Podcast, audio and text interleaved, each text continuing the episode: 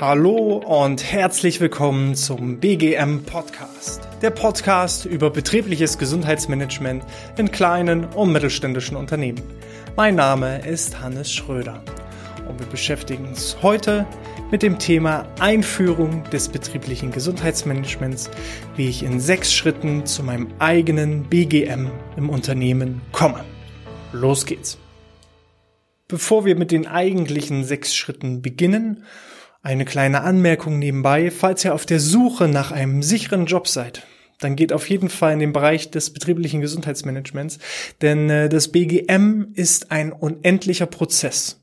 Es gibt einen klaren Anfang, wo ich loslege, wo ich das Ganze starte, beginne, ins Rollen bringe und nach einer gewissen Zeit wird es dann auch Auswertungen geben, wie man das betriebliche Gesundheitsmanagement umgesetzt hat. Aber dann ist es nicht zu Ende. Denn dann fängt die eigentliche Arbeit erst an. Nachdem ich ein Jahr vielleicht absolviert habe, optimiere ich, schaue ich, was lief gut, was lief schlecht und verbessere den Prozess, um so eben das BGM von Jahr zu Jahr auf ein neues Level nach oben zu bringen. Und für uns als Unternehmen in diesem Bereich ist das klar vom Vorteil, denn von Jahr zu Jahr entwickelt sich auch unser Kundenstamm weiter. Wir bekommen immer mehr Kunden dazu und unsere alte Bestandskundschaft springt nie ab, weil es eben ein unendlicher Prozess ist und es keinen klaren Endpunkt gibt. Es ist nicht wie bei einer Baustelle, dass ich anfange und irgendwann ist die Baustelle zu Ende und dann äh, kann man da auf der Straße fahren, sondern es ist ein unendlicher Prozess. Und das denke ich mal, muss auch erstmal in den Köpfen drinne sein, dass ich nicht jetzt irgendwo anfange und sage, ich mache das jetzt mal ein Jahr, weil wenn ich das ein Jahr gemacht habe, dann bin ich gerade an dem Punkt, wo ich eigentlich erst richtig loslegen kann und dann muss ich auch dabei bleiben. Von daher mein Appell an euch, denkt schon mal auch langfristig, denn dann wird es auch was Nachhaltiges und entsprechend auch Erfolgreiches. Gut. Dann kommen wir zu den eigentlichen sechs Schritt, äh, Schritteplan. Ähm, alles, was ich euch erzähle, haben wir auch nochmal in einer sogenannten Checkliste zusammengefasst. Diese Checkliste bekommt ihr unter www.bgmpodcast.de Schrägstrich Checkliste. Da habt ihr die Möglichkeit, euch in unseren Newsletter einzutragen und bekommt dann die Liste entsprechend zugeschickt. Alle, die bereits in unserem BGM Podcast Newsletter mit drin sind, denen schicke ich unmittelbar nach Veröffentlichung dieses, dieser Episode dann auch die Checkliste separat zu. Und da sind alle einzelnen Schritte, es sind sechs an der Zahl und pro Schritt haben wir natürlich auch nochmal Unterpunkte der einzelnen Checklisten, ähm, so dass ihr da keinen einzelnen Punkt verpasst. Heute erstmal eine kleine Übersicht, welche sechs Schritte sind es überhaupt, damit ihr den kompletten Prozess einmal im Blick habt und auch wisst, was in den nächsten Wochen auf euch äh, zukommt. Und dann werden wir für jeden einzelnen Schritt da auch nochmal reinzoomen und gucken, wie wir diese einzelnen Schritte erfolgreich absolvieren. Gut. Also Schritt eins ist das Thema Bedarf. Um genau zu sein, ähm, ja, die Bedarfsermittlung denn nur wenn ich weiß, warum mache ich das, weshalb mache ich das, was sind meine Ziele, dann macht das Ganze auch Sinn. Wenn ich eben als Geschäftsführung feststelle irgendwann, ich habe zu hohe Krankenstände, ich bin als Arbeitgeber nicht mehr attraktiv, ich äh, habe vielleicht Wettbewerbsnachteile, weil ich kein BGM im Vergleich zu anderen Unternehmen habe, wenn ich da meinen klaren Bedarf erkenne, dass ich betriebliches Gesundheitsmanagement brauche, dann beginnt das Ganze. Ne? Dann entwickelt sich ein Bedarf, auch von Seiten der Mitarbeiter. Manchmal entwickelt sich der Bedarf, weil die Mitarbeiter das Ganze einfordern, weil die Mitarbeiter sagen, lieber Chef, wir haben Rückenschmerzen, wir haben psychische Beschwerden, wir müssen irgendwo unsere Arbeitsprozesse verändern, die Arbeitsorganisation verändern. Auch da kann ich eben diesen Bedarf erkennen und muss dann die Entscheidung treffen, möchte ich dieses BGM einführen oder nicht. Mache ich das nur halbherzig, dann wird es eine Totgeburt. Ich, hier die klare Empfehlung an alle, wenn ihr betriebliches Gesundheitsmanagement machen wollt, dann nicht irgendwie halbherzig so klein, klein anfangen und irgendwie was reinstreuen, weil das, das verpufft. Ganz einfach. Das ist wirklich verschwendetes Geld. Wenn, dann macht euch einen kompletten Plan, einen Fahrplan für ein Jahr. Wo wollt ihr hin? Was sind eure Ziele? Was ist unser Problem jetzt? Auch das ist definitiv Bedarf. Ich muss nicht immer gleich die Lösung eines Problems wissen, aber ich muss zumindest sehen und erkennen, dass ich ein Problem habe. Und wenn ich eben sehe, okay, ich habe hier gewiss, einen gewissen Bedarf und gewisse Bedürfnisse, die hier irgendwo gedeckt werden müssen, auch wenn ich noch nicht weiß, wie ich das mache, ist hier am Punkt eins erstmal diese Bestandsaufnahme ganz, ganz wichtig, damit ich mir selber ein Ziel setzen kann, beispielsweise die Einführung des betrieblichen Gesundheitsmanagements innerhalb der nächsten sechs bis zwölf Monate. So, wenn da ein Haken dran ist und das erledigt ist, komme ich zum Punkt zwei. Das ist die Analyse. Auch darüber haben wir in den vergangenen Episoden schon das ein oder andere Mal gesprochen. Ähm, zur Analyse zählen ganz, ganz viele Punkte. Und welche einzelnen Punkte da auch mit äh, aufgegriffen werden können und müssen, das behandeln wir dann auch nochmal in der separaten Episode zum Thema Analyse.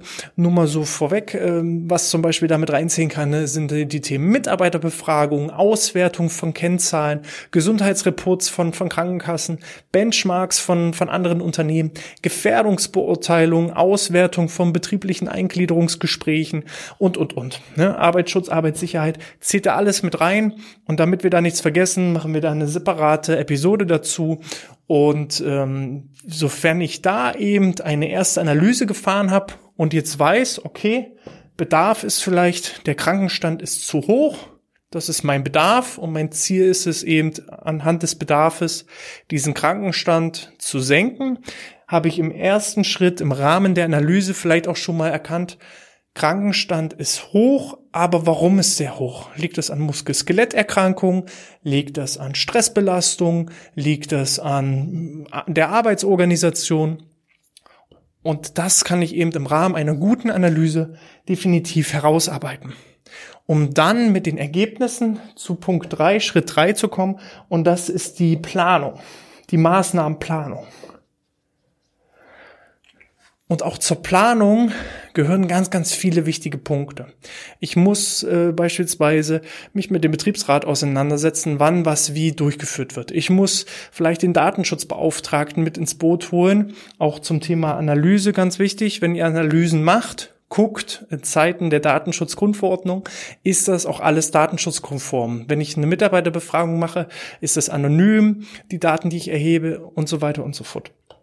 Und äh, wenn ich da eben klare Ergebnisse habe, dann kann ich eben anfangen zu planen. Wenn meine Mitarbeiterbefragung ergeben hat, dass ich hohe psychische Belastung habe, ähm, dann kann ich mir eben dann in der Planung bestimmte Maßnahmen überlegen, die eben zur Senkung und Reduktion von Stressbelastung und Förderung von Entspannung einfach beitragen können. Und äh, in der Planung muss ich dann eben auch gezielt die Dienstleister finden, die dann solche Maßnahmen durchführen und äh, kann dann eben auch in die Terminabstimmung gehen und so weiter und so fort. Wenn ich das Ganze geplant habe, muss es natürlich auch umgesetzt werden. Und auch da bei der Umsetzung habe ich natürlich als Unternehmen gewisse Rahmenbedingungen. Natürlich stelle ich mich als Unternehmer nicht selber hin und mache dann einen Rückenschulkurs, sondern ich habe da einen Dienstleister. Aber ich muss auch dem Dienstleister irgendwo die Rahmenbedingungen zur Verfügung stellen, damit er das überhaupt durchführen kann. Zur Maßnahmenumsetzung zählt eben beispielsweise die Bereitstellung von Räumen, die äh, Planung von Arbeitsplänen, damit die Mitarbeiter, die da auch einen Bedarf haben, auch wirklich das Ganze durchführen können. Ne? Und da seht ihr schon, ich muss das Ganze vorab planen, um es dann auch wirklich sinnhaft umsetzen zu können. Da gehört ein bisschen mehr dazu, als einfach nur zu sagen, so, wir machen jetzt eine Rückenschule. Los geht's. Sondern man muss es planen und dann entsprechend auch umsetzen. Und was auch ganz, ganz wichtig ist der, im Rahmen der Umsetzung, ist schon mal die Vorausschauung auf die kommenden Prozesse. Denn nur, wenn ich auch dann bestimmte umgesetzte Maßnahmen evaluiere und auswerte, dann wird das Ganze wieder nachhaltig. Und das muss ich aber vorab auch schon geplant haben. So, das heißt, Rückenschule ist super. Aber ich sollte vielleicht in gewissen Intervallen die Mitarbeiter befragen, äh, wie findet ihr denn zum Beispiel den Anbieter? Wie findet ihr den Raum, wo wir das durch, durchführen? Wie findet ihr die Arbeitszeit, die wir ausgewählt haben? Wie findet ihr den Tag? So, das sind so einfach mal so ein paar Dinge alleine nur für eine Rückenschule, die man da alles abfragen kann.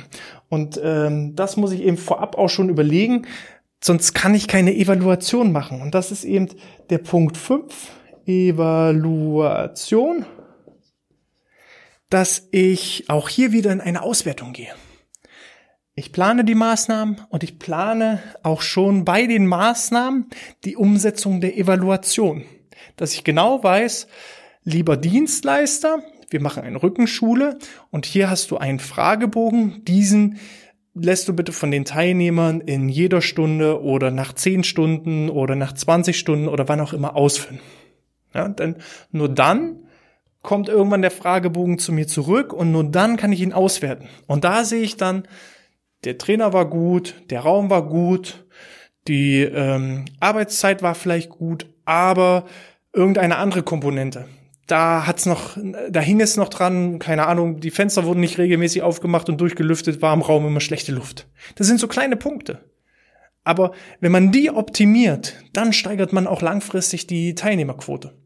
So, und so müsst ihr jede einzelne, ihr müsst das Ganze als Gesamtkunstwerk betrachten. Ihr habt einen ganz klaren Bedarf und habt konkrete Ziele, habt für die einzelnen Ziele und herausgearbeiteten Maßnahmen dann Einzelevaluation, so dass ihr jede einzelne Maßnahme für sich auswerten könnt, aber auch wieder im Gesamtkonstrukt.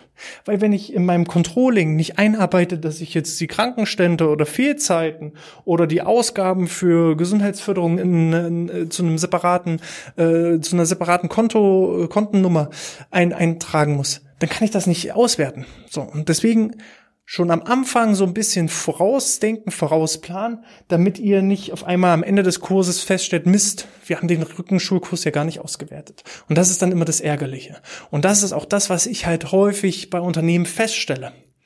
Die rufen mich an und sagen, ja, Hannes, wir würden gerne einen Gesundheitstag machen. Dann sage ich, okay, warum? Und als Antwort bekomme ich dann, na ja, ähm, andere Unternehmen machen auch einen Gesundheitstag und deswegen wollen wir auch einen anbieten. Und das ist Blödsinn. Ich muss keinen Gesundheitstag anbieten, um einfach nur einen Gesundheitstag anzubieten. Also Blödsinn ist zu viel gesagt, aber es ist nichts Nachhaltiges. Ich mache einen Gesundheitstag ohne Ziel, ohne Sinn, ohne Verstand, sondern es wird einfach gesagt, wir steigen direkt in Plan äh, in, in viertens ein. Ja, häufig wird noch nicht mal eine Planung gemacht, sondern gesagt, Hannes, wir haben hier 2000 Euro, machen mal einen Gesundheitstag. Sag uns einfach einen Tag und eine Zeit, wann du kannst und los geht's. Da habe ich weder eine Planung, noch eine Analyse, noch einen Bedarf und eine Evaluation auch nicht, sondern ja, dann müsste ich mich hinstellen und sagen, so, wir machen jetzt für 2000 Euro Rückenschule und Massagen und Obstkörper und Wasser trinken und so. Aber was ist der nachhaltige, langfristige Effekt, Effekt davon? Nichts. Ich senke dadurch keinen Krankenstand. So. Mache ich aber einen Gesundheitstag mit Planung, dass ich sage, okay, ich habe einen Bedarf, meine Mitarbeiter haben hohe psychische Belastung. Das habe ich in der Analyse festgestellt. Ich habe hohen Krankenstand. In der Analyse habe ich festgestellt, meine Mitarbeiter haben psychische Belastung. Ich überlege mir Maßnahmen, die die psychische Belastungen ähm, ja, reduzieren. Zum Beispiel möchte ich einen Entspannungskurs durchführen, aber äh, viele Mitarbeiter sind sich noch nicht sicher, was sie dabei äh, ja machen können oder kennen sich, haben vielleicht Berührungsängste vor äh, irgendwelchen Atemtherapien oder Yoga oder Qigong oder äh, Entspannungstechniken, autogenes Training. Ne? Deswegen plane ich vorab einen Gesundheitstag, wo wir Schnupperangebote bieten, wo wir Mitarbeiterbefragungen machen mit einer kleinen Tombola, wo sich die Mitarbeiter be äh, beteiligen sollen und wo wir gezielt abfragen, welche Maßnahmen gefallen Ihnen, wünschen Sie sich für die Zukunft, äh, haben Ihnen an dem heutigen Gesundheitstag gefallen. Ich habe dann den Dienstleister mit drin, der dann vielleicht potenziell auch den Yogakurs durchführen kann und kann so eben auch schon mal eine kleine Stimmungsabfrage machen, ne? wenn ich eben fünf verschiedene Kurse anbiete und der Yoga-Kurs ist völlig überrannt und äh, drei andere Angebote werden überhaupt nicht nachgefragt, dann habe ich da auch schon eine kleine Tendenz und äh, habe das Ganze eben dann evaluiert durch die Mitarbeiterbefragung und ähm, durch die Kursanmeldungen und durch die Dienstleister. Ich habe vielleicht gute Dienstleister dabei, nicht so gute Dienstleister dabei gehabt, habe also hier auch schon eine komplette Analyse mit nur einem einzigen Gesundheitstag und mache dann im Punkt 6 die Nachhaltigkeit ich nenne das Ganze Optimierung, indem ich eben den kompletten Prozess nochmal überschaue und sehe, alles klar, Bedarf war hoher Krankenstand, den wollen wir reduzieren. Bei der Analyse haben wir festgestellt, psychische Belastung. Wir haben dann einen Gesundheitstag geplant mit dem Ziel, erste Schnupperangebote zu bieten. Wir haben den Gesundheitstag erfolgreich durchgeführt. Wir haben auch entsprechende Ergebnisse bekommen und evaluiert und haben jetzt festgestellt, der Yogakurs bleibt. Da bauen wir noch mehr Yogakurse auf. Andere Kursangebote fallen weg und wir machen noch zusätzliche Maßnahmen, die außerdem im Rahmen der Befragung des Gesundheitstages noch sich herausgestellt haben, dass sich das die Mitarbeiter wünschen. Und so ist das ein erfolgreicher Sechs-Schritte-Plan, wie ich ein betriebliches Gesundheitsmanagement Stück für Stück aufbaue. In der nächsten Episode oder in der nächsten Episode gucken wir hier nochmal genau in den Bedarf rein. Wie kann ich für mich selber vielleicht einfach mal überprüfen, habe ich einen Bedarf, ein betriebliches Gesundheitsmanagement einzuführen oder habe ich das nicht? Was sind so typische Fragen, die ich da einfach mal für mich beantworten muss, um da eben festzustellen, jo, brauchen wir, macht Sinn. Und dann gehen wir eben auch hier insgesamt sechs verschiedene Episoden, wo wir nochmal in jede einzelne ja in jeden einzelnen Schritt, in jede einzelne Phase reinspringen und nochmal im Detail reingucken, so dass ihr da auch wirklich eine Schritt-für-Schritt-Anleitung habt, die ihr da nutzen könnt. Vergesst nicht hier bgmpodcast.de-checkliste, euch die Checkliste zu downloaden. Die könnt ihr idealerweise, wenn ihr hier den Podcast schaut, gleich mit daneben legen und so überprüfen, damit wir da auch nichts vergessen und euch gegebenenfalls noch Notizen macht, falls ich noch zusätzliche Punkte dazu nennen sollte. In diesem Sinne, abonniert den Kanal, äh, haut auf die Glocke, äh, ja, abonniert den Podcast, gebt mir eine Bewertung auf iTunes. Ich lese alle entsprechenden Bewertungen und freue mich über jede einzelne. Und falls ihr Fragen habt, dazu schon mal vorab, schreibt mir die. Ich versuche die dann in einer Q&A-Episode separat zu beantworten. Und ja, in diesem Sinne, haut rein und bis zum nächsten Mal. Sportfrei.